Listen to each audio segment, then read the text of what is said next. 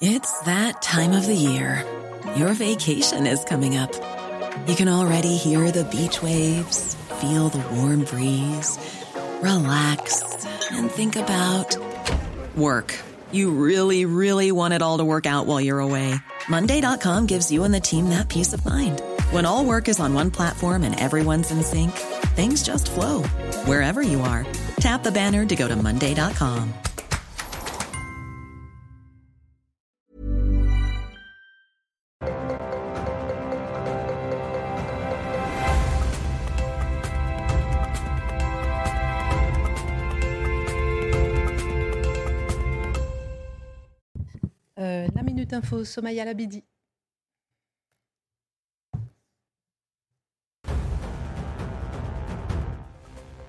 Football, le Conseil d'État examine le cas du port du hijab sur le terrain. L'audience sur la requête des hijabeuses, collectif de jeunes footballeuses qui militent pour le droit de jouer voilé en compétition, a lieu aujourd'hui.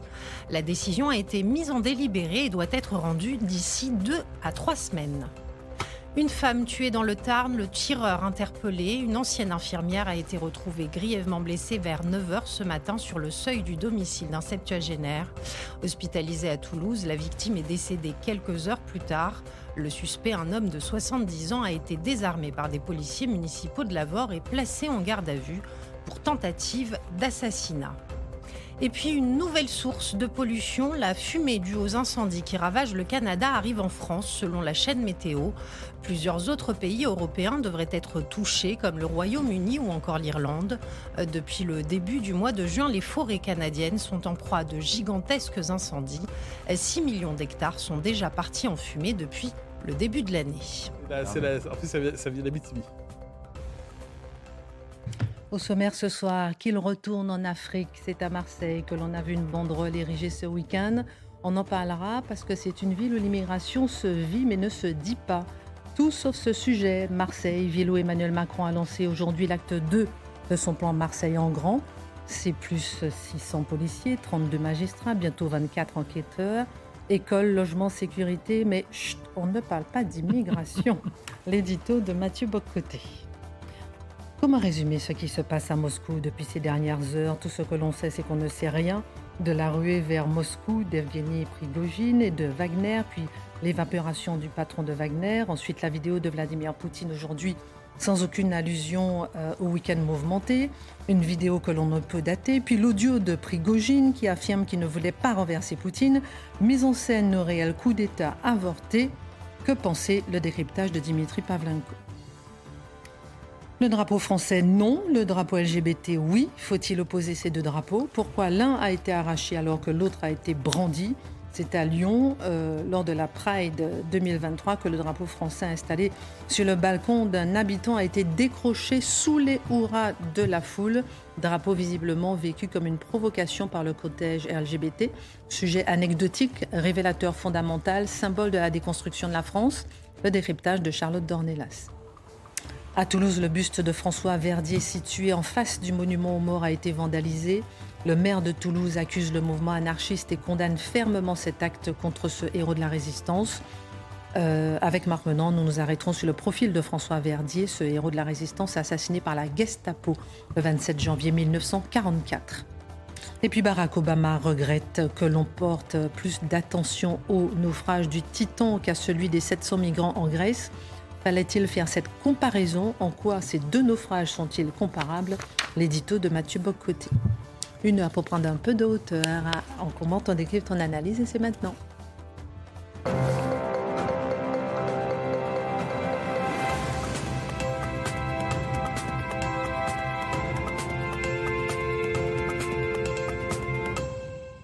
Emmanuel Macron a amorcé aujourd'hui un voyage de trois jours à Marseille. Il y présente l'acte 2 de son plan Marseille en grand, un programme destiné à combler le retard de la ville dans les secteurs comme l'école, le logement, la sécurité. Mathieu Bocoté, est-ce qu'on peut voir un signal d'une véritable politique à l'endroit de la cité phocéenne? En fait, c'est assez étonnant le rituel qui accompagne tout voyage ou tout déplacement d'Emmanuel Macron à Marseille. Parce que c'est chaque fois présenté, vous le noterez, comme dans les mêmes termes, dans le même langage qu'un voyage diplomatique Donc, Emmanuel Macron irait aux États-Unis, Emmanuel Macron irait à Oslo, Emmanuel Macron irait à Madrid, il irait à Barcelone, il irait à Marseille. Chaque fois, c'est le même traitement médiatique. Sauf que, vous me direz, Marseille est une ville française. Pourquoi, dès lors, un traitement sur le mode diplomatique? Pourquoi un tel rituel? Est-ce parce que le président de la République reconnaît que si Marseille est une ville en France aujourd'hui, ce n'est plus tout à fait, ou c'est peut-être très différemment, ce qu'on entendait par une ville française, entre guillemets, à tout le moins, à tout le moins la communication de l'Élysée, mais aussi la communication médiatique, présente ce voyage comme un voyage diplomatique dans une terre qui n'est pas exactement la France. C'est étonnant, je ne dis pas que je, suis d'accord, je note simplement cette originalité de la communication médiatique lorsqu'on va à Marseille. Alors, il y a autre chose là-dedans. Euh, on pourrait y voir un aveu, soit dit en passant, parce qu'effectivement, la sociologie de Marseille, la démographie de Marseille, l'histoire de Marseille, et peut-être la prochaine histoire de Marseille, cadrent de moins en moins avec le destin plus large de la nation française. Ayons ça à l'esprit. Deuxième élément, le président de la République, Emmanuel Macron, ne cesse de mettre de l'avant, de chanter son attachement particulier à Marseille, comme si Marseille était en quelque sorte la capitale symbolique de la Macronie. Euh, comme si finalement la Macronie était née à Marseille, comme si Marseille disait quelque chose de particulier de l'horizon, de l'ADN, de la philosophie de la Macronie. Et ce n'est pas Donc le président de la République raconte, Emmanuel Macron aime raconter qu'il a d'abord rêvé à Marseille. J'écoutais ce matin Vincent Trémonet de Villers qui disait qu'il s'est d'abord vu, avant de se voir président de la République, il s'est d'abord vu maire de Marseille. Comme quoi il y a une espèce de gradation dans les ambitions qui peuvent arriver en l'espace d'un an. Se, verra-t-il demain maire de Marseille ou à la place de Mme von der Leyen? Je l'ignore, mais je devine que ce président doué se voudra un destin. Euh, ce qui est intéressant, c'est que rappelons-nous, dans l'histoire de la Macronie, 2017, le discours d'Emmanuel Macron, un peu avant la présidentielle, son discours de Marseille, qui est assez intéressant parce qu'il nous en dit beaucoup sur sa philosophie, sur son idéologie, sur sa vision de, de cette ville et de la France. Dans ce discours, il en appelait à chaque communauté constituant Marseille, il dit à chacune de ces communautés, venez voter pour moi en tant que membre de vos communautés. J'ai retrouvé les communautés auxquelles il faisait référence en 2017. Il demandait aux Maliens de voter pour lui, aux Sénégalais, aux Ivoiriens, aux Marocains, aux Tunisiens et à bien d'autres. J'avais l'impression, mais peut-être suis-je décalé, qu'en France, il n'y a que des Français. J'avais l'impression qu'en France, lorsque vient le temps de voter, on vote non pas en, sa qualité de membre de la communauté tunisienne ou comorienne, ou faites la liste des communautés, mais en tant que membre de la communauté nationale française. Or, Emmanuel Macron, à Marseille, disait aux gens qui voulaient voter pour lui, votez pour moi en tant que membre de cette communauté. Ah, c'est étonnant du point de vue de la logique assimilationniste française. C'est même étonnant du point de vue de ce qu'ils appellent en Macronie les valeurs républicaines. Vous savez, les valeurs républicaines au nom desquelles, par exemple, on peut vouloir interdire la nomination de quelqu'un dans un journal. Mais ça, c'est des valeurs républicaines, ça permet tout aujourd'hui. Fin de la parenthèse. Quoi qu'il en soit, les valeurs républicaines nous disaient à ce moment-là, il est possible de nommer des gens des différentes communautés au premier rang, euh, qu'ils doivent voter pour nous en tant qu'appartenance communautaire. Et là, ça nous en dit encore plus davantage sur sa philosophie. Sa philosophie, c'est que finalement, Marseille représente, et je reviendrai plus tard peut-être, l'avenir de la France. C'est que Marseille, qu'est-ce que c'est? Est-ce que c'est la ville qui, en France, représente l'enracinement français? C'est une ville exceptionnelle, on s'entend. Tous ceux qui ont mis les pieds un jour se disent qu'ils doivent y retourner. Il y a quelque chose de très particulier dans cette ville. Bien que les quartiers nord commencent de plus en plus à, à donner le ton de ce que doit devenir la ville. Mais Marseille, c'est la ville monde dans son esprit. C'est la ville où toutes les communautés se croisent. C'est la ville où toutes les tendances se croisent. C'est le contraire de l'enracinement classique à la française. Et étonnamment, Emmanuel Macron disait c'est cette ville qui est ma ville de cœur. C'est dans cette ville que je m'enracine. C'est dans cette ville que je projette mon destin. C'est dans cette ville que je projette le destin français. Donc c'est assez intéressant pour lui, de manière, je dirais, Marseille, c'est le New York français. Marseille, c'est la ville de tous les possibles, c'est la ville grouillante de possibilités, c'est la ville qui rend tout possible, c'est une ville de rêve, c'est une ville euh, exceptionnelle, dis-je, c'est la ville dans laquelle on peut vouloir se plonger pour goûter au rêve français. Donc il y a un imaginaire, il y a un Marseillan dream chez Emmanuel Macron. Le tout petit problème, c'est que ça ressemble pas nécessairement à ce qu'est Marseille en réalité. Ah, je vous attendais ici, car il n'y a pas un écart marqué entre le discours d'Emmanuel Macron sur Marseille et la réalité de cette ville qui défraie souvent l'actualité et pour de mauvaises raisons, mon cher Mathieu. Ah oui, parce qu'il y a d'un côté, effectivement, la Marseille rêvée d'Emmanuel Macron. Oui. Vous savez, quand on a nos rêves, nos rêves peuvent ressembler à tout ce qu'on veut. J'ai des rêves, vous avez des rêves, on a tous des rêves. Ça, ce sont les rêves. Et la réalité. Et ce qui est étonnant, c'est lorsqu'on confond le rêve et la réalité.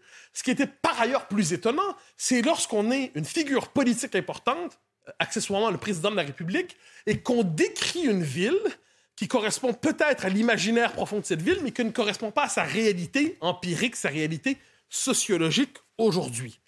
Quels sont les problèmes structurels de Marseille? Parce qu'apparemment, il y a des problèmes structurels à Marseille. Ce ne sont pas des problèmes ordinaires qu'il peut y avoir dans chaque ville.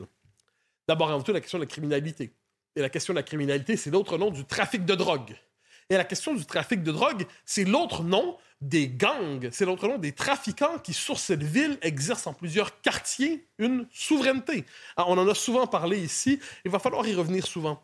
Lorsque les gangs se constituent avec la prétention de ce territoire est à nous, et si les policiers, si les forces de l'ordre veulent y entrer, eh bien, c'est à leurs euh, risques et périls.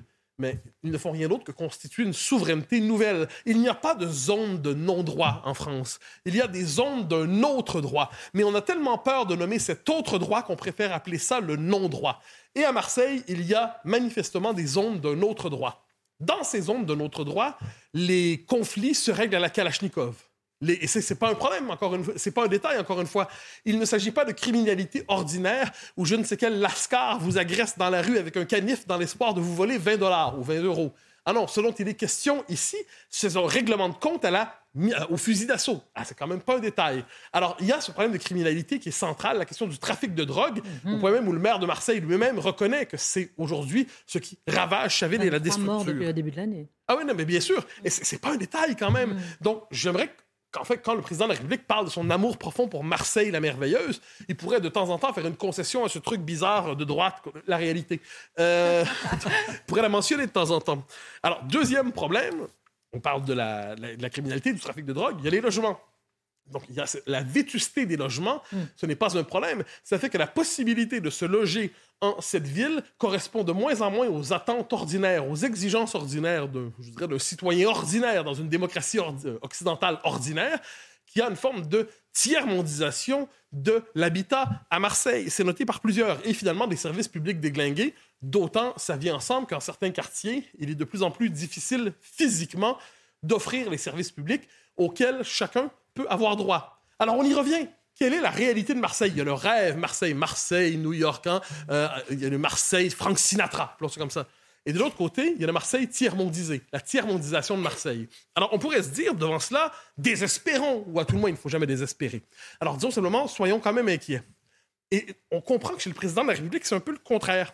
C'est tant de problèmes, tant d'excitation. Pourquoi? Parce que Marseille peut devenir, dans l'esprit de la Macronie, le laboratoire de la France de demain. On est dans une époque aujourd'hui qui, pour d'excellentes raisons, doute de l'efficacité des politiques publiques. hein. C'est-à-dire, chaque fois qu'on nous annonce une politique publique qui est censée créer un problème, on n'est pas certain qu'elle règle le problème, mais elle en crée 10 nouveaux. Ça, on est à peu près certain. Or, dans l'esprit de la Macronie, on est à ce moment où on veut prouver l'efficacité des politiques publiques. Et Marseille devient le laboratoire pour tester la prochaine étape de la Macronie. D'autant, d'autant que le président de la République est dans un, un moment particulier. Est-ce qu'il veut vraiment à l'échelle de l'histoire, on se souvienne de lui comme l'homme qui a presque divisé son pays pour une réforme des retraites qui, par ailleurs, sera à prendre dans quelques années? Alors, il se demande la question, quel sera son legs? Quel sera son legs, à défaut d'être capable de fédéraliser l'Europe demain matin? On devine qu'il le souhaiterait, mais ça ne sera pas ça. Donc, à défaut de fédéraliser l'Europe, et ne voulant probablement pas laisser la trace d'un président qui a mis son pays en situation de profonde polarisation au à cause des retraites, Marseille, la transformation de Marseille, la mutation de Marseille devient presque l'horizon du macronisme, la possibilité pour l'action présidentielle verticale et sûre d'elle-même de s'appliquer. Avec, bon, on le sait, je donne quelques chiffres, euh, 1 milliard d'euros pour les transports, 254 millions d'euros pour les écoles, 169 millions d'euros pour les hôpitaux nord et de la Timone. Au total, 5 milliards d'euros pour améliorer le quotidien des Marseillais. C'est formidable. On, dirait presque un programme de financement, de développement de l'aide à l'étranger. Encore une fois, j'y reviens. C'est comme le plan Marshall pour Marseille, mais appliqué à un territoire qui officiellement est encore en France. Je prends la peine de le noter parce que ça m'étonne chaque fois. À certains égards, la Macronie se réinvente comme une politique de la ville appliquée à Marseille. Je note une chose supplémentaire, la classe politique locale est plus ou moins enthousiaste. La classe politique locale dit nous aimons le président de la République parce qu'il nous aime, nous avons un amour commun pour cette ville. Par ailleurs, nous avons besoin de l'argent, mais cette verticalité macronienne, on a des réserves quand même parce qu'on préférait s'occuper de tout cela au niveau local. Posons les choses autrement. Les féodaux, les barons, les seigneurs locaux n'aiment jamais lorsque le roi se mêle de leurs affaires. Alors, vous parlez de tout sauf d'immigration. Ah ben oui, mais c'est pas de ma faute, hein, c'est ce que fait le président de la République. Je ne peux pas parler à sa place, mais si vous voulez en parler, je le ferai avec plaisir. j'ai l'impression que ça manque quand même. Ben, il se pourrait que ce soit un enjeu à Marseille. Il se pourrait aussi que d'autres considèrent que ça n'est pas un. Mais notez, hein, à la présidentielle, on nous a expliqué que l'immigration n'était pas un problème. C'était la neuvième priorité, après les sacres cyclables probablement. Euh, ce n'est jamais une priorité, l'immigration. Sauf que la réalité a ses droits quelquefois. Et qu'est-ce qui s'est-il passé ces derniers jours? On va le placer sur le mode du choc il y a eu un concert de SOS Méditerranée. Vous savez, SOS Méditerranée, cette association, comme quelques autres, qui est absolument essentielle dans la chaîne de l'immigration irrégulière et sans laquelle les passeurs ne pourraient pas faire leur travail. Ils seraient malvenus de ne pas célébrer leur travail. Ils ont un rôle essentiel dans le rôle des passeurs, associations mafieuses qui réussissent à gagner, à être fort fortunés avec le trafic d'êtres humains. Donc, SOS Méditerranée joue son rôle, prenons la peine de le noter. Il y avait un, euh, concert pour soutenir SOS Méditerranée. Mm-hmm. Que s'est-il passé? Des militants de Défends Marseille, qui est une organisation qu'on comprend de tendance un peu identitaire, se sont mobilisés pour tendre une, banderole. Dans le cadre du, concert, dis-je, qu'ils retournent en Afrique. On comprend, c'est au, pluriel.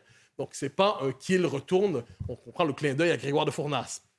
C'est un pluriel et c'est destiné aux bateaux de migrants qui traversent la Méditerranée de manière illégale et de leur point de vue illégitime en disant qu'ils retournent en Afrique. Donc que SOS Méditerranée cesse de participer à ce travail d'accélération des migrations irrégulières.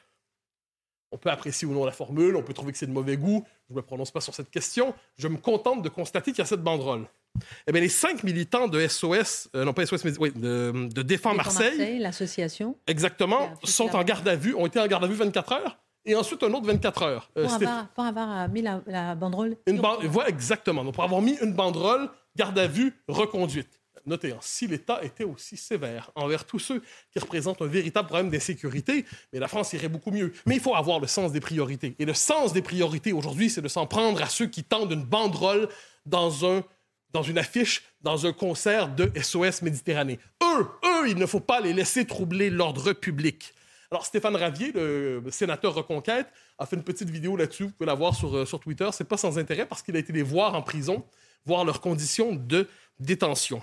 Alors, j'en viens à mon point de départ. Qu'est-ce qu'on voit ici? Vous avez posé la question de l'immigration. Mais la question, c'est la question du choc migratoire à Marseille. La question, on pourrait dire que c'est à la fois ville du croisement des cultures, mais du choc des cultures aujourd'hui. C'est une ville où se ressent intimement le choc des cultures et quelquefois, certains diraient le choc des civilisation. Et de ce point de vue, je vous disais au tout début, euh, Marseille, ville de moins en moins française, c'est l'opinion de certains. Je ne sais pas, mais ce qui est certain, c'est que puisque c'est la ville du choc identitaire et la ville où on décide de mettre en garde à vue ceux qui critiquent SOS Méditerranée, on pourrait dire que de ce point de vue, Marseille représente l'avenir de la France. Merci beaucoup pour votre regard. Comment faire euh, d'un véritable sujet une visite plutôt banale, celle de Emmanuel Macron sur place, osons le dire. Dimitri, que s'est-il passé exactement ce week-end en Russie? Posons-nous les bonnes questions. Tout ce qu'on sait, c'est qu'on ne sait rien. on est d'accord. On a tout dit et son contraire entre euh, euh, euh, voilà Wagner qui veut prendre Moscou finalement qui ne prend pas. Finalement, on apprend aujourd'hui par un audio que, qui ne voulait pas du tout renverser le pouvoir. Mhm. On a une vidéo Vladimir Poutine aujourd'hui qui, qui on ne sait même pas si elle est datée d'aujourd'hui, qui parle de tout sauf de l'actualité. Mhm. Que se passe-t-il? Où en sommes-nous? bah, Les acteurs du drame, vous savez, Vladimir Poutine avait disparu depuis samedi, euh, Evgeny Prigogine avait disparu depuis samedi soir, le ministre de la Défense, Sergei Shoigu, pas de nouvelles, ils ont tous les trois réapparu aujourd'hui. Alors Vladimir Poutine, euh, c'était aux alentours de midi, une petite vidéo, tournée on ne sait où, il a un bureau, il y a un drapeau derrière, il parle de tout, il parle pas des mutins, il parle pas de Prigogine, il parle euh, des sanctions occidentales. Alors vous savez comment on appelle ce genre de vidéo en Russie? On appelle ça une conserve. C'est des trucs qu'on tourne à l'avance pour, euh, au cas où on est obligé de disparaître pendant quelques temps, mais qu'il faut donner une preuve de vie. Vous voyez, c'est un peu ça. Sergei Shoigu, ministre de la Défense. Alors lui, c'est pareil. Apparition vidéo ce matin à la télévision publique russe. Il est en train de passer en revue des troupes, inspection soi-disant dans le Donbass. Ça aussi, ça sent un peu la conserve. Et puis, il y a deux heures à peine, aux alentours de 17 heures, alors là, un audio euh, de 11 minutes de Evgeny Prigogine. Vous savez, il en, il en produit énormément toute la journée, il parle, Evgeny Prigogine. Oui, sur Telegram surtout. Etc. Mm. Bon, là, on, pour le coup, on, se- on sait que c'est d'aujourd'hui. C'est très frais. Et il explique. Il dit Mon but n'était pas de renverser le pouvoir russe, mais de sauver Wagner de la destruction. Donc, ça éclaire un peu ses, ses intentions. Et ensuite, il se vante. Et alors là, c'est ahurissant. Il nous explique En 24 heures, nous étions à 200 km de Moscou, à portée de tir. Donc, il explique voilà, l'artillerie russe aurait pu ouvrir le feu euh, à à 200 km. Rostov, la ville de Rostov dont ils, sont- dont ils sont partis, c'est l'arrière-cour, si vous voulez, des Russes dans leur offensive en Ukraine. Prise en 24 heures. Bref, nous avons donné un cours magistral de ce qu'aurait dû être le 24 février 2022, c'est-à-dire la date, vous savez, de l'invasion russe et de la tentative de prise de Kiev. Euh, en termes d'humilité, quand même, on repassera quand même en concernant Evgeny Prigogine sur ce coup-là.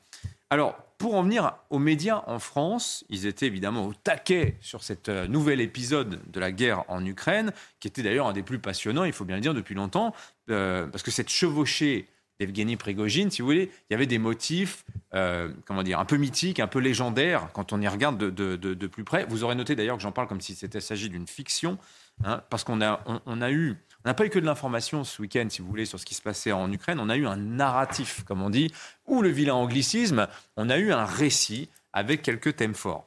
Alors le premier thème, d'abord, c'était Frankenstein, très clairement. La créature qui se retourne contre son créateur. Et Prigogine, comme il, en plus il est assez laid, il fait peur aux enfants, ça marche assez bien. Jugement de valeur, c'est pas bien. Il a une gueule, quoi. Ah, il a une gueule. Il a une gueule. Il est, pas moche, mais non. Oui, mais, Enfin, bon. oui, mais bon. ouais. Il tue des enfants, peut-être. Ah ben, et il a quand même été condamné pour prostitution de mineurs. euh, Evgeny Ah oui, d'accord. Non, il est moche, il est garçon, moche. hein, voilà. Oui. Alors, et on sent, alors ça, vous me direz si vous l'avez ressenti aussi, mais moi je l'ai senti très fort. On sent dans les médias en France une joie mauvaise à voir Evgeny Prigogine et sa colonne infernale comme ça avancer vers, sur Moscou, comme dans du beurre, comme dans du beurre. On se dit, ah, ah, ah, les Russes, hein, soi-disant euh, la deuxième armée du monde, c'est facile finalement d'attaquer la Russie. Et s'il y a une ville qui tombe en trois jours, ce sera pas Kiev, ce sera Moscou. Voilà la petite chanson qui commence un peu à tourner.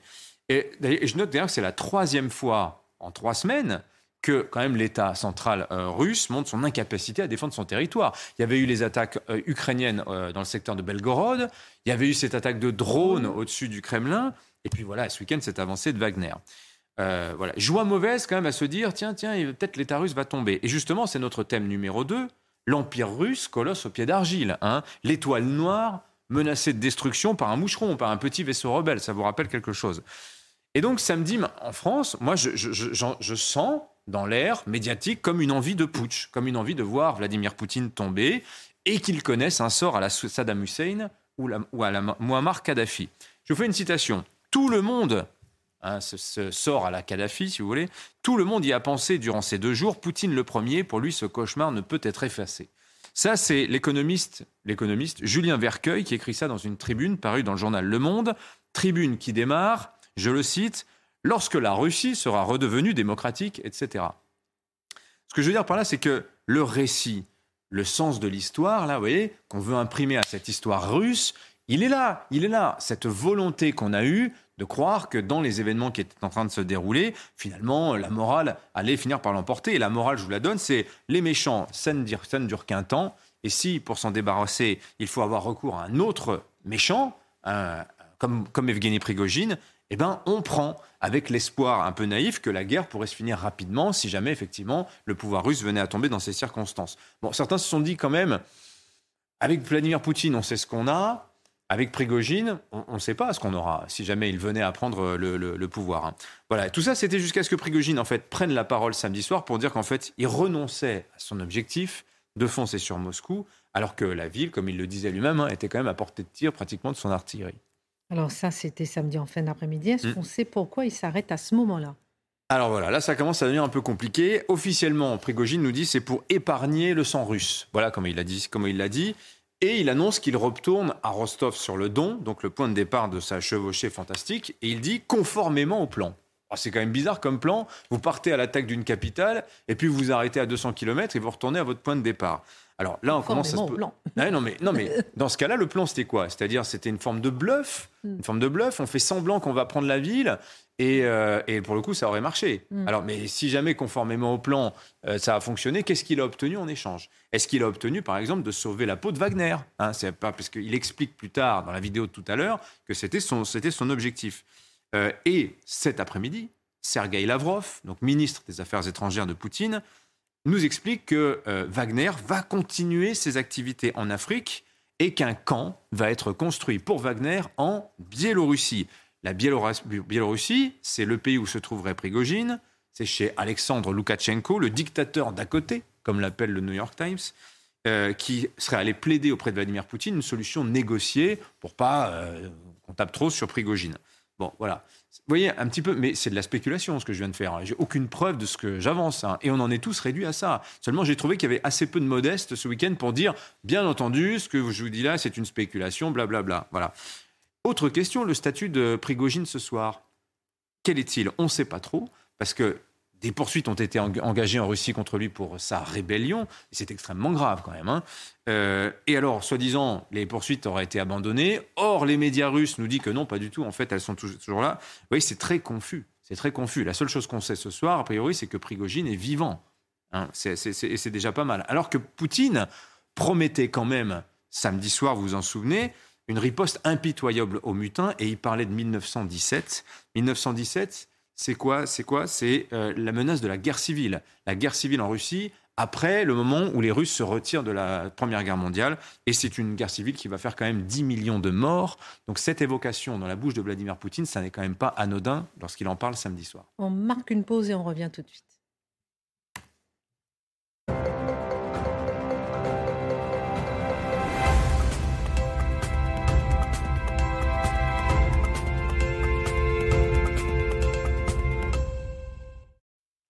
Euh, c'est un peu drôle, Dimitri, ce dénouement. Euh, on est un peu dans le brouillard. Hmm. Bah oui, c'est vrai que c'est un peu bizarre quand même. C'est une attaque comme ça. On attaque la capitale et puis finalement, euh, on interrompt tout ça et on rentre sagement à la maison. À maison. Bah ça colle pas vraiment avec l'idée qu'on se fait d'une révolte de mercenaires. On ne nous dit pas tout. Voilà. oui, mais surtout contre un homme comme Vladimir Poutine qui parlait, rappelez-vous, il y a 20 ans, d'aller euh, buter les terroristes jusque dans les chiottes. C'est ça, c'est ça. Bah, c'est la phrase qui faisait de lui l'ange de la mort et qui l'a fait connaître au monde entier quand même. Hmm. Et là, on a le chien qui vient lui mordre la main et le chien rentre tranquillement à la niche. Les mutins rentrent tranquilles à la caserne. C'est quand même extrêmement étrange. Ou en Afrique, hein, plutôt. Hein. Ça, c'est encore un autre dossier. Mais... Oui, oui c'est ça, exactement. Alors, quelle interprétation on peut faire de ces événements? C'est un peu la question qu'on peut se poser. Est-ce que Poutine aurait pardonné à Prigogine, allez, une erreur, une petite erreur d'appréciation? Il s'est emballé, le, garçon Prigogine, en fait. Euh, et le fait est qu'on n'a aucune idée du lien qui unit Vladimir Poutine à Evgeny Prigogine. On ne sait pas trop. Il euh, faut voir quand même que Prigogine, ça fait des mois, vous savez, qu'il insulte le haut, commandement euh, militaire russe en disant il nous envoie pas assez de munitions, hmm. quand c'est pas nous qui attaquons, on perd, ils sont, ils sont nuls à côté, etc., etc. Bref, il attaquait la conduite de la guerre. Et on se disait que ça permettait à Vladimir Poutine de faire pression sur ses généraux sans avoir à jamais choisir un camp entre les différentes factions. Seulement, ce qui s'est passé, c'est que vendredi, à la veille d'agir, Vladimir euh, Prigogine, dans un de ses nombreux audios, change de propos. Là, il attaque cette fois le fondement même de la guerre. Et il explique que la menace nazie contre laquelle, soi-disant, les Russes euh, vont libérer, euh, que, les Russes euh, combattent en Ukraine et dont ils entendent libérer le pays. Eh bien, Prigogine dit non, non, ça c'est un mensonge inventé de toutes pièces par le haut commandement militaire russe. Alors là, c'est différent, vous voyez, c'est qu'il est en train de dire aux Russes, on vous ment, on vous ment. C'est quand même pas tout à fait la même chose, ça devient extrêmement subversif. Et question qui se pose, est-ce que dans ce cas-là, Prigogine voulait euh, prendre le pouvoir à Vladimir Poutine pour terminer cette guerre qu'il est quand même, euh, dont il est l'instrument principal quand même pour, pour la Russie. Encore une question, pas de réponse malheureusement. Autre question, la situation de Vladimir Poutine, quelle est-elle? Le 10 juin, il n'y a pas longtemps, il avait validé le plan d'intégration des soldats de Wagner dans l'armée russe. Et il se trouve que Wagner devait en fait cesser d'exister juridiquement au 1er juillet. D'où ce que disait tout à l'heure euh, Prigogine, à savoir j'ai voulu sauver ma société, mon entreprise de la destruction. De la destruction. Donc, est-ce que dans cette situation-là, Poutine s'est fait déborder? Est-ce qu'il a perdu le contrôle, comme nous expliquent euh, les, Ukrainiens? Ou bien est-ce qu'au contraire, c'est une manœuvre géniale du dirigeant russe pour faire croire qu'il est faible, alors qu'en fait, pas du tout, dans le but de déstabiliser les Ukrainiens? Vous voyez, brouillard, on nage, on ne sait pas où on est.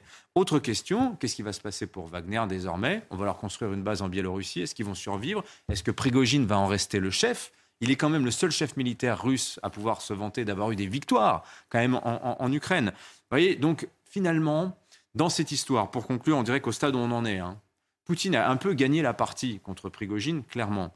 mais il a quand même perdu la face dans cette histoire-là son autorité est clairement affaiblie. Que va-t-il se passer derrière? On note aussi l'apathie totale des Russes. Vous avez vu les images, on les voit filmer les soldats, ils regardent ça comme si c'était étranger à, leur vie quotidienne, comme si ça ne les concernait pas.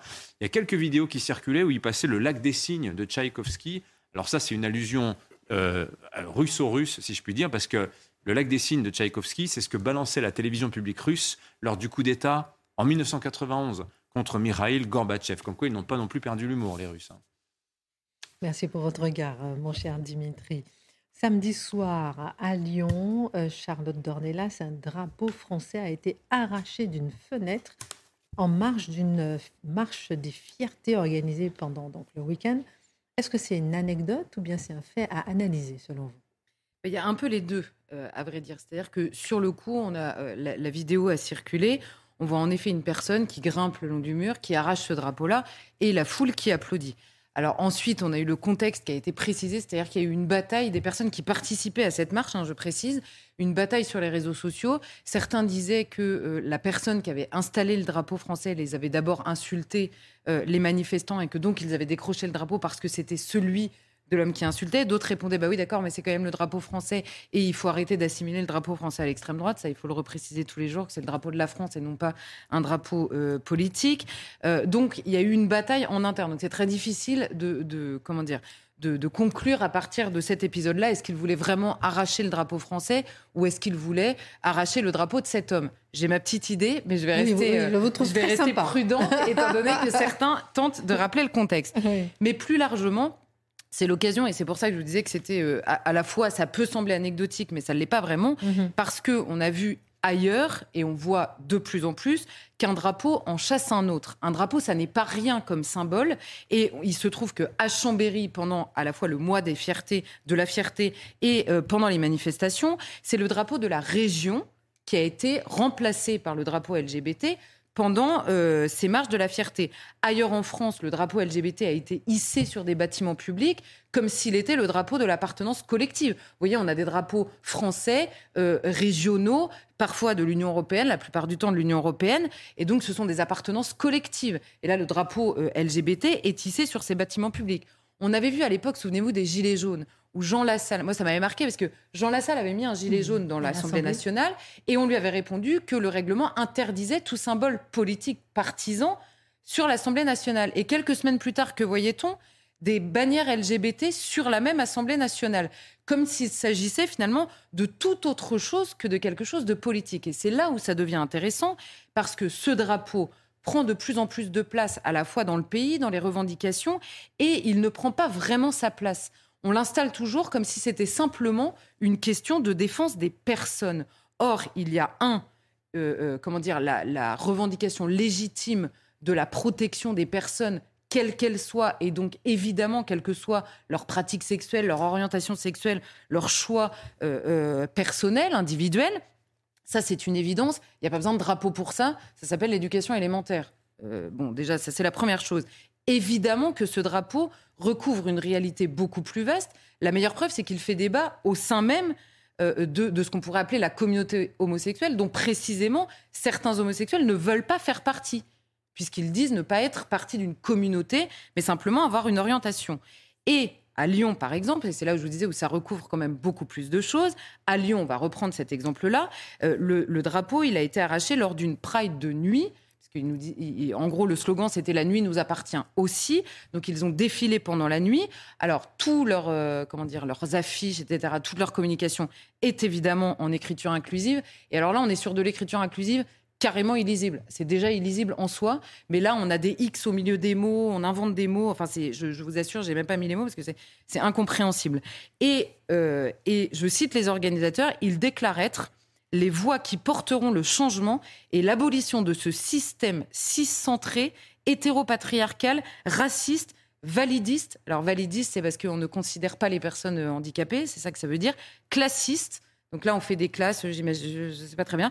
Putophobe, euh, on, est, a la phobie euh, des, putes hein, désormais, dans le système, je veux dire.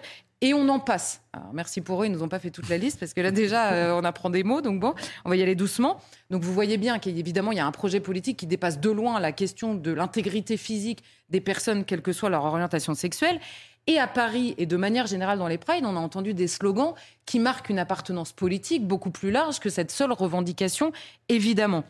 On a entendu résonner, par exemple, l'international sauce LGBT, donc remise euh, au goût du jour LGBT, ou encore des slogans contre Marine Le Pen, par exemple, alors qu'on sait très bien qu'il y a une proportion euh, importante, il y, a, certains sondages qui disent 30% des personnes qui vivent en couple, qui sont homosexuelles et qui disent vivre en couple homosexuels qui déclarent voter pour Marine Le Pen, ou encore on a entendu des slogans contre Florian Philippot, lui-même d'abord homosexuel, outé contre son gré, mais pas défendu par la communauté qui prétend défendre précisément ces personnes-là.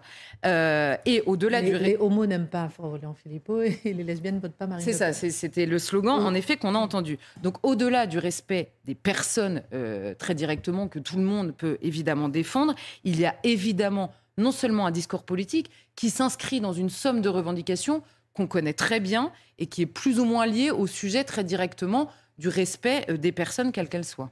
Une récupération, non? Oui, ça c'est. Ce drapeau, euh, Charlotte Dornelas, réunit les gens sous une bannière pour revendiquer leur droit à exister. Est-ce que ça, c'est pas au moins légitime?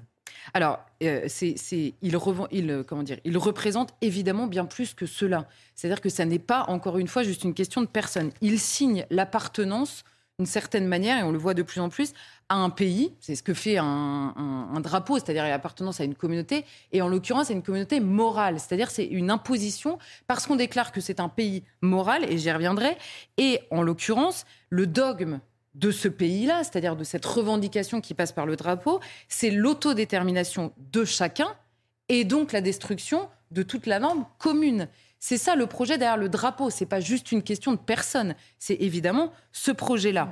Par exemple, à l'école, quand on vous dit on va importer le drapeau euh, euh, LGBT à l'école et les militants qui revendiquent ce drapeau, à l'école, on pourrait se contenter d'enseigner le respect de toutes les personnes quel que soit le sujet d'ailleurs, quelle que soit la revendication des personnes, quelle que soit leur pratique, quel que soit tout en réalité. On pourrait simplement, euh, avec un minimum d'éducation, expliquer aux enfants que on ne crache pas sur son voisin, quelle que soit la raison, on ne tape pas sur son voisin, quelle que soit la raison, on n'insulte pas son voisin, quelle que soit la raison. On n'a pas besoin de faire venir des militants LGBT pour ça. On pourrait avoir une éducation plus large. Donc on voit bien que c'est quelque chose de beaucoup plus particulier.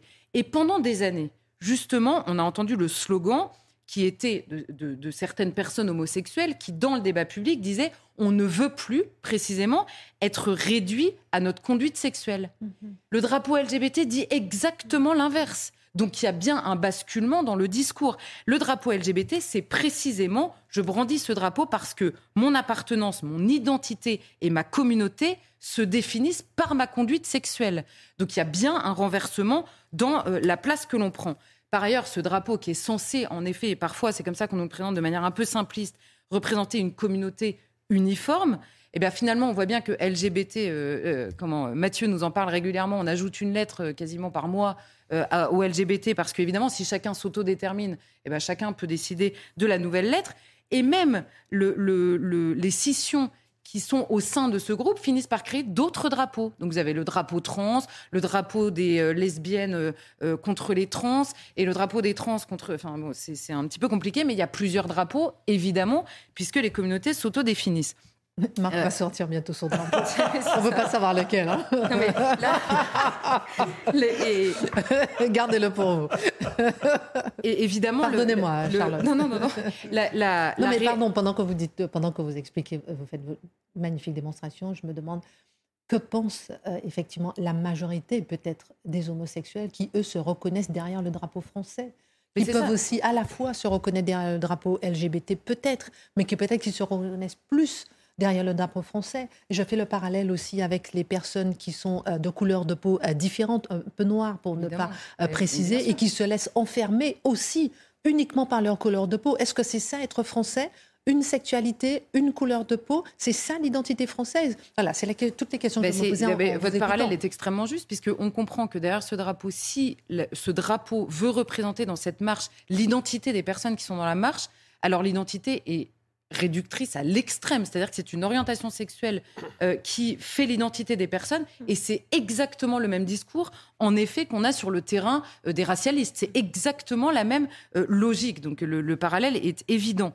Et quand le politique, ce qu'on voit avec ce drapeau, c'est quand le politique s'empare de la question homosexuelle, et inversement, c'est-à-dire que quand la question homosexuelle s'empare du politique, eh bien, vous créez des lignes de fracture.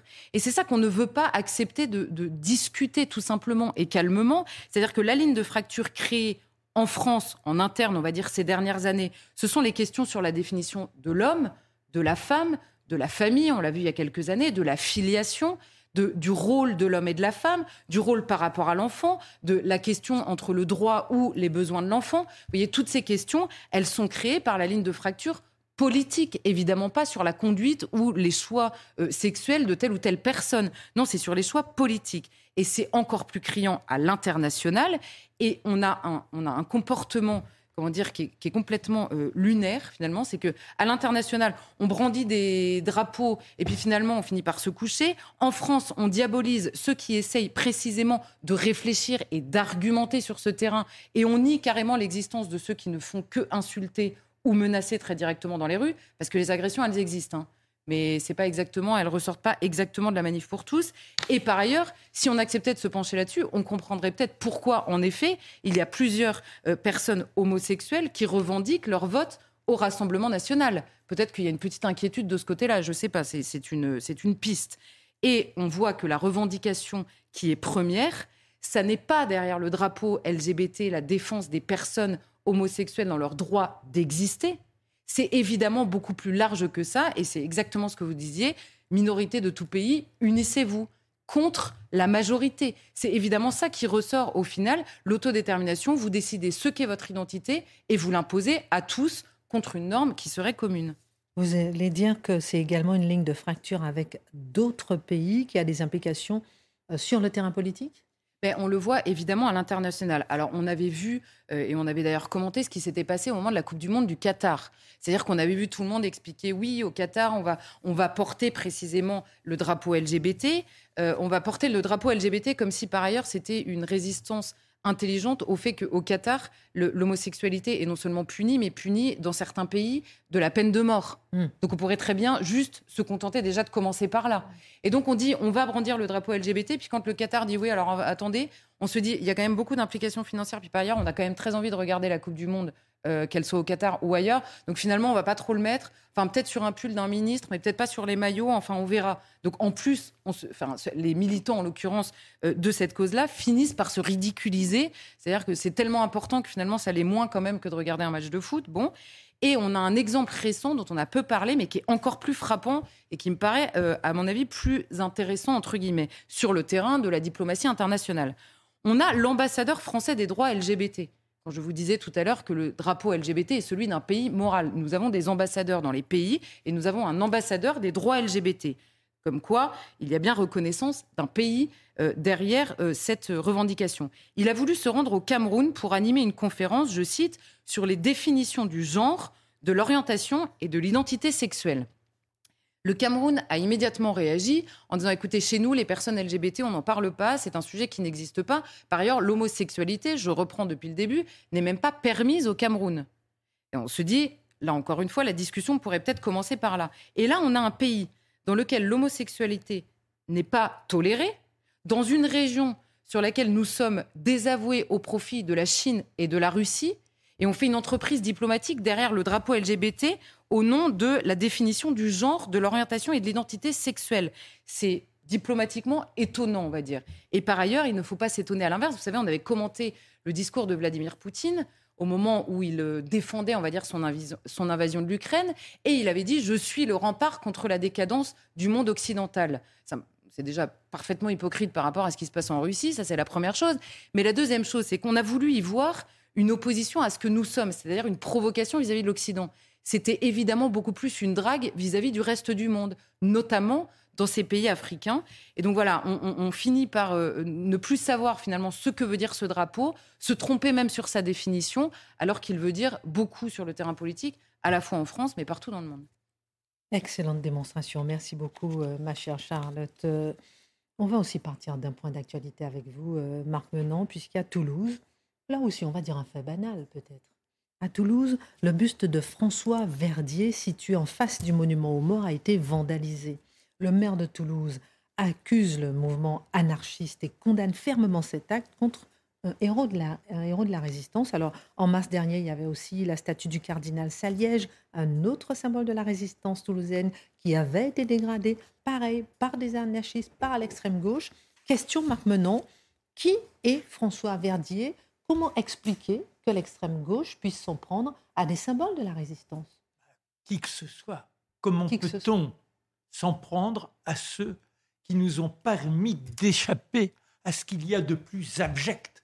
C'est-à-dire qu'il n'y a pas d'appartenance pour justifier cela. Celui qui ose revendiquer de pouvoir gommer le courage d'hommes qui nous ont offert la liberté, celui-là est un salaud, au pire, c'est un demeuré, mais c'est surtout pas un être humain capable de réflexion. Alors, François Verdier, quel personnage? Il naît en 1900 dans, une, dans un tout petit village en Ariège et la famille va faire fortune à Toulouse en vendant des machines agricoles. Là, on commence dans le monde paysan à connaître les bienfaits d'un certain progrès. La servitude s'élimine au quotidien. Alors, comme peu le connaissent, on va quand même voir sa photo, son, voilà, sa statue oui, alors, euh, dégradée. Le père réussit plutôt bien, et puis il y a la guerre de 14. Il est né en 1900, 14 ans, il ne peut pas faire grand-chose, mais il est meurtri par les informations qui lui viennent dans cette ville de Toulouse. Et à 18 ans, il est volontaire, et le voilà au front. Il met sa vie en jeu pour la patrie, pour être du côté de ceux qui ont été emportés, là encore, pour une idée de la liberté. Et puis quand il revient, les affaires, il se joint à son père et ensuite montre sa propre entreprise. Oh, c'est florissant. Mais l'histoire, elle est parfois épouvantable et répétitive dans l'horreur, puisque nous aurons la guerre de 40. Oh, il n'hésite pas. Il a la chance d'avoir une belle situation, ce qui fait que les autorités de Vichy et puis les collaborateurs le voient comme étant un personnage insoupçonnable. On ne remet pas en cause sa petite notoriété, sa respectabilité. Pourquoi? Pour quelques communistes ou quelques actions de personnages qui sèment le trouble, c'est intolérable. Et lui, il tisse un premier petit réseau avec euh, des copains, on mène des coups de main. Et puis, la situation commence à se structurer. Le général de Gaulle a entendu parler de ce personnage. Et lorsqu'il s'agit de reprendre l'ensemble des forces qui sont nées de façon anarchique, permettez-moi de reprendre le mot, mais qui ont émergé comme ça, sur l'impulsion, la nécessité de lutter pour la liberté, il faut les unir. Et le général de Gaulle a compris que cet homme-là, de par la situation qui est la sienne, il joue ce double jeu dans la journée. Oui, il est respectable. Il est tellement fréquentable d'ailleurs qu'il obtient la libération de quelques résistants qui ont été arrêtés en faisant croire qu'ils ne se sont jamais rendus coupables de la moindre malveillance face à l'occupant.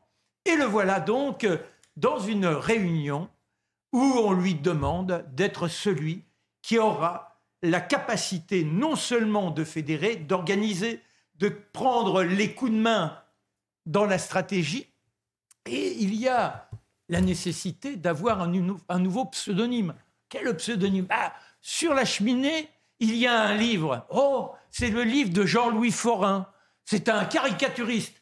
Et il dit, je m'appellerai Forain. Et le voilà, pseudo, Forain et Forain il réussit les coups incroyables. On s'occupe des parachutages, on les organise, on fait en sorte que le matériel qui est envoyé de Londres puisse être dispatché parmi les petites unités. La famille essaie de se montrer toujours dans la respectabilité ici et là. Et puis le 23 décembre, eh bien 1943, que se passe-t-il? Il est avec sa femme dans son bureau, il est 23 heures. Oh là, on ne joue pas à la respectabilité. On prépare le prochain voyage dans deux jours à Paris pour aller encore plus loin dans l'organisation de l'héroïsme. Et puis soudain, à 23 heures, on tape à la porte. Des coups terribles. Ils ont compris. Ils ont été dénoncés. C'est une grande opération, l'opération de minuit, qui va toucher toute la résistance du sud de Toulouse. Le personnage qui s'est rendu coupable, c'est le capitaine C on l'appelle Garonne, c'est son surnom à lui.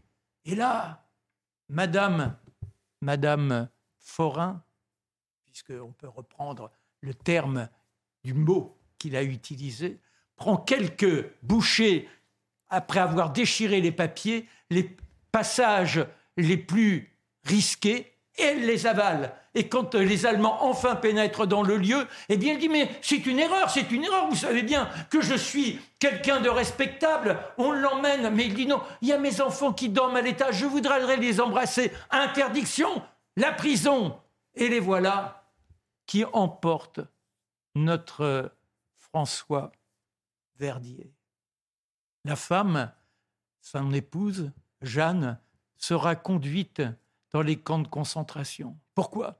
Parce que il ne veut pas parler. Il subit les pires tortures. Il n'est pas question de lâcher la moindre information. Ah, tu peux souffrir, mais c'est ta famille qui va payer, ta famille qui ira dans les camps. Il ne parle pas. Sa femme déportée. Et au milieu du mois de janvier, cet homme, dont quelques témoins ont aperçu, je dirais, l'allure, ce n'est plus que celle d'un pantin sanguinolent. Et cet homme est conduit dans une petite forêt, la forêt de Bouconne. Deux personnages le tiennent, puisqu'il ne peut plus véritablement avancer sur ses seules forces. Et soudain, on sort un revolver, on lui tire dans l'abdomen et il s'effondre. Mais l'abjection ne s'arrête pas là. Les deux salopards prennent une grenade, la placent dans la bouche de François Verdier, car il faut faire croire que ce sont les résistants qui se sont rendus coupables de cette horreur. Quand le garde forestier découvre le corps quelques heures plus tard, pour l'identifier, il y a quoi? Il y a son nom sur le pantalon, et puis aussi une lettre sur laquelle est écrit François Verdier. Sept mois plus tard, c'est la libération de Toulouse. Il a été tellement courageux qu'il n'y a pas eu une seule arrestation. Il n'a pas parlé. Sa femme est dans les camps de concentration. Alors les copains, les camarades, que font-ils? Eh bien, ils se précipitent. Il y a une impasse, l'impasse maréchal Pétain, et ça devient l'impasse François Verdier. Et ces abrutis, ces salopards qui ont été souillés cette tombe cette statue qui rappelle cet homme qui a sacrifié sa famille. Ils disent quoi? Au nom de quoi peuvent-ils avoir de tels actes innommables? Merci beaucoup, Marc Menon, pour cette page de l'histoire qui nous ramène au présent. Mathieu Bocoté, on a appris euh, jeudi soir que le sous-marin Titan a implosé. Les cinq passagers à son bord n'ont pas survécu. Mais n'y avait-il pas quelque chose d'indécent avoir autant d'attention portée à ce submersible alors qu'un bateau de migrants venait tout juste de sombrer en Méditerranée, faisant au moins 500 à 700 morts? C'était en tout cas l'avis de Barack Obama. Est-ce aussi le vôtre? Non. En fait, je trouve qu'on mélange ici deux histoires d'étranges manières et on n'est pas loin d'une forme de démagogie ou de manipulation médiatique et, euh, ou idéologique. Et je m'explique. D'un côté, avec la question du bateau de migrants, on a une histoire qui structure sur le temps long l'actualité. Les traversées régulières de la Méditerranée, ponctuées de tragédies, il faut le rappeler. Et chacune de ces tragédies, rappelons-le, nous brise le cœur, nous déchire le cœur. Il y a quelque chose d'atroce à voir des centaines d'hommes, dans ce cas-là, euh, ça peut être des dizaines dans d'autres circonstances, mais perdre la vie en traversant ainsi la Méditerranée. Et on devrait, en ces matières, se montrer absolument inflexible envers ceux qui font ce trafic d'êtres humains. On pense ici, évidemment, aux passeurs et à leurs alliés humanitaires, entre guillemets, qui rendent possible souvent de telles, de telles situations. Et j'ajoute que quand il y a, chaque fois qu'il y a un tel euh, un naufrage, eh bien, des ressources immenses sont mobilisées pour sauver les rescapés, pour sauver les naufragés. On n'y parvient pas toujours, hélas. On n'y parvient pas toujours, mais des ressources immenses sont mobilisées. Donc ça, c'est le récit de fond, on pourrait dire, dans le traitement de cette question d'un bateau de, migrants qui, dans ce moment-là, a fait des, des naufragés, des noyés.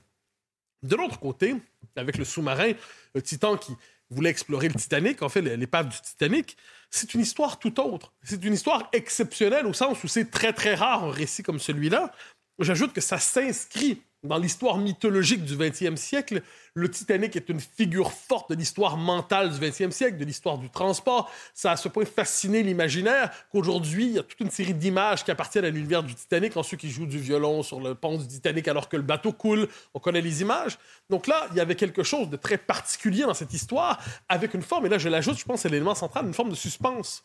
C'est-à-dire, quand on a suivi l'histoire du sous-marin, la question, c'est on pense encore qu'on est capable de sauver les gars qui sont à l'intérieur. Il y avait ce suspense, pourrons-nous les sauver? Il y avait, tout était là dans une forme de scénarisation euh, tragiquement parfaite. On, comptait, est-ce qu'il y a combien de temps encore de l'oxygène dans le sous-marin? Combien de temps pourront-ils tenir? On espérait, on spéculait sur la possibilité de les sauver. Donc, qu'est-ce qu'on voit? Ce sont deux histoires tout à fait différentes. D'un côté, c'est une histoire politique, une histoire sociale, une histoire humanitaire, une histoire tragique, mais dont on parle dans ces différentes dimensions tous les jours. Et de l'autre côté, c'est une histoire exceptionnelle avec la possibilité pour ceux qui y participaient de s'en tirer. Mais ils ne s'en sont pas tirés, évidemment, hélas. Alors, ces deux histoires, ces deux histoires sont tout à fait distinctes, mais on s'est retrouvés avec plusieurs dans les médias et Barack Obama qui euh, cherche toujours à prendre la pause euh, de la moralité supérieure pour dire, ben, vous voyez, à travers ça, qu'est-ce qu'on voit? On voit l'inhumanité supposée des Européens et des Occidentaux qui se passionnent pour la mort de cinq des leurs dans un un sous-marin probable et qui serait indifférent au sort des migrants, alors que ce que raconte le président américain en la matière, ça relève du bobard. C'est faux, c'est tout simplement faux. Il n'y a pas d'indifférence au sort des migrants et il n'y a pas de passion soudaine pour le sous-marin parce que ce sont des blancs. Ce qu'on comprend quand même, c'est le, le sous-texte. Derrière ça, il y a deux histoires très différentes qu'on ne peut fondre dans une seule que par une opération de malhonnêteté intellectuelle. Alors, euh, autrement dit, Barack Obama a d'abord voulu prendre la pause moralement avec ce commentaire que vous jugez euh, déplacé de la part de l'ancien président? Alors, est-ce qu'il a d'abord voulu prendre la pause? Moralement? Je pense que fondamentalement, Barack Obama, comme les progressistes de son genre, se sentent véritablement supérieurs. Ne sous-estimons jamais la prétention à la supériorité morale des progressistes, de ces progressistes, pas de tous les gens de gauche, mais de ces progressistes qui n'aiment rien tant que se sentir supérieurs et regarder tous les humains inachevés, les humains souillés, les humains euh, incomplets, qui, eux, ne seraient pas aussi élevés qu'eux moralement et qui, justement, se seraient passionnés pour l'histoire de sous-marins improvisés et qui se ficheraient du sort des migrants. Vous imaginez à quel point on se sent bien. Quand on est là, on dit Moi, je me soucie du sort de ces migrants et vous, vous en souciez pas. Vous êtes des. Vous êtes des moins que rien. Et, euh, et, moi, moi, moi, je suis moralement supérieur parce que j'ai le souci de ces gens. Donc, ça permet de se sentir supérieur. Ensuite, ensuite, j'y vois surtout, donc je pense, c'est de prendre la pause et aussi le besoin de se sentir au sommet de la hiérarchie morale. J'y vois un autre élément, cela dit, c'est que ça nous montre à quel point le raisonnement, le travail de la raison dans nos sociétés est de moins en moins bien vu. Et je m'explique. Si vous prononcez les mêmes paroles qu'Obama, vous êtes immédiatement applaudi par tous ceux qui disent Ah, voilà un homme qui a du cœur. Et si vous faites les distinctions que je vous propose ce soir, élémentaires, me semble-t-il, dans deux histoires différentes, les contextes sont différents, eh bien, vous semblez, vous semblez, en fait, du point de vue de nos progressistes, rationaliser le mal. Vous rationalisez, vous dites finalement, vous cherchez à expliquer la situation, à donner un contexte. En fait, est-ce que vous n'êtes pas en train de vous lever dans le mal? Est-ce que vous ne cherchez pas à légitimer votre propre égoïsme? Donc, de ce point de vue, le travail de la raison, qui consiste à distinguer, à être capable de dire qu'il y a des catégories différentes, ça ne veut pas dire qu'on ne pleure pas également tous les morts, c'est-à-dire qu'on ne peut pas tout mettre dans la même catégorie, eh bien, le refus, dans le cas présent, de faire un amalgame est vu comme une forme de comme si la raison était au service des plus basses passions et de l'égoïsme. Ce qui donne l'occasion, évidemment, à nos progressistes de s'indigner une fois supplémentaire. Donc, non seulement ils disent, nous, on a plus de cœur, plus de morale que vous, qui, vous euh, qui, ne vous intéressez qu'aux sous-marins et pas aux migrants. Et plus encore, eh bien, euh, regardez à travers ça, nous avons le, on peut en plus avoir le plaisir de vous détester, vous, de vous surplomber, vous qui ne comprenez pas la nature, euh, je dirais, le, drame qu'on a devant soi. Donc, c'est pas surprenant de Barack Obama, c'est pas surprenant de la classe médiatique. Vous savez, c'est une classe moutonnière, hein, la classe médiatique, qui aime répéter toujours la même chose et qui, au nom du pluralisme, quelquefois pratique l'alali, pratique quelquefois la volonté. Ils se sentent tellement supérieurs entre eux, puis ils décident de regarder les autres en disant, vous n'êtes pas à la hauteur. Bon, les médias, on est habitué à ça souvent. Et dans ce cas-là, Barack Obama appartenait à la classe politico-médiatique. En tout cas, beaucoup ont fait ce jeu de la comparaison. Et c'est quand même assez euh, abominable. merci, Mathieu. Merci, Smith. Merci, Charlotte. Merci, Marc. Isabelle Piboulot pour la Minute Info. Ensuite, Pascal Pro. Le Conseil d'État français s'est penché sur la question du port du hijab lors des compétitions de football. Le recours du collectif des hijabeuses a été examiné. Par souci de neutralité, la FFF interdit de jouer voilé, un choix contre-courant de celui de la FIFA qui autorise le port du hijab depuis 2014. Le sujet divise à l'approche des JO de Paris 2024. Le Conseil d'État rendra sa décision d'ici trois semaines. L'ancienne infirmière retrouvée grièvement blessée ce matin à Lavore dans le Tarn est décédée à Toulouse où elle était hospitalisée. Un septuagénaire est soupçonné de lui avoir tiré dessus à deux reprises dans l'abdomen.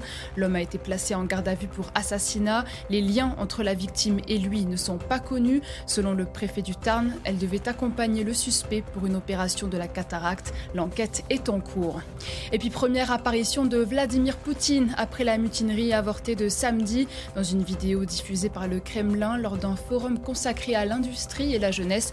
Le président russe s'est exprimé mais sans évoquer la tentative de soulèvement du groupe paramilitaire Wagner. Vladimir Poutine a abordé les défis auxquels l'industrie fait face du fait des sanctions occidentales.